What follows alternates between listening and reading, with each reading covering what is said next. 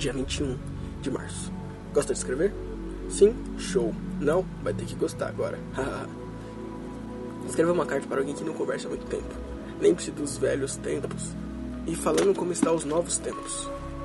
Fale o quanto ela é importante para você. Se preciso, diga que ame. E no final, apenas se despeça com uma mensagem sincera. O Pai te ama e eu também. Leitura do dia, Salmos 34, 7. O anjo do Senhor acampa-se ao redor dos que o temem e os livra. Isso mesmo, Diário de João